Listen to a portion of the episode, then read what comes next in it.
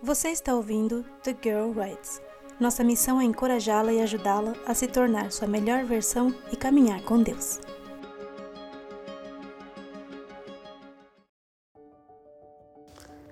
Vinte ideias de encontros que não envolvem assistir filme ou televisão, por Larissa Gessner. Principalmente após casados, corremos o risco de negligenciar os passeios e atividades divertidas que fizeram toda a diferença no início do nosso relacionamento. Costumávamos planejar bem nossos primeiros encontros e estávamos sempre prontos para uma aventura espontânea. Mas com o passar dos anos, de repente percebemos que estamos presos a uma rotina difícil de quebrar. A vida é corrida, ficamos cansados e mesmo as aventuras espontâneas são difíceis de topar. Independente de se você é recém-casada ou se identificou muito com o parágrafo acima, guarde esta lista para quando precisar injetar um pouco de criatividade em seu relacionamento. Seja vulnerável, chame o seu par para passar esse tempo com você. Invista seu tempo mais que outra coisa e planeje algo que não envolva apenas assistir filmes juntos e chamar de tempo de qualidade. Embora algumas dessas atividades sejam especificamente para você e seu cônjuge, a maioria pode incluir as crianças também. 1. Um, passeiem de bicicleta. Pode ser na cidade, campo, ciclovia, parque, orla. 2. Assistam ao nascer do sol ou pôr do sol.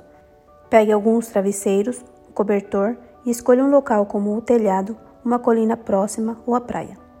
3. Viagem. Planeje uma viagem para perto ou para longe. Pegue a balsa ou um avião Apenas experimente serem turistas em algum lugar novo. 4. Durmam em algum lugar diferente. Monte uma barraca no quintal. Durma no quarto de hóspedes por uma noite ou leve tudo para a sala igual quando crianças, lembra? 5. Experimentem fazer um prato novo. Escolha algo relativamente simples.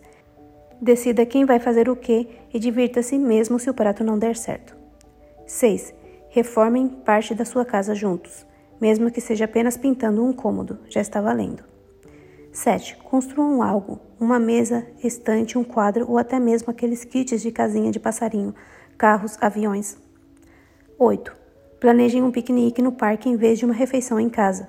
Preparem algo simples e levem para comer ao ar livre. 9. Aprendam algo novo. Façam uma aula, aprendam um novo idioma, experimentem um esporte diferente. 10. Leiam juntos. Escolham um livro, leiam e depois discutam quando vocês dois terminarem. Por exemplo, o lar adventista é uma ótima opção. 11. Experimentem um prato diferente. Cada um escolhe um prato para o outro experimentar. Compartilhe. 12. Façam algo por outra pessoa. Pode ser um membro da família, sua igreja, uma ONG ou simplesmente ajuntar algum lixo no parque. 13.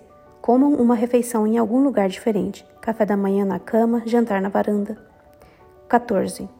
Seja em um apartamento ou em chácara, é possível cultivar alguma coisa. Estudem suas opções e cultivem a vida juntos. 15. Exercitem.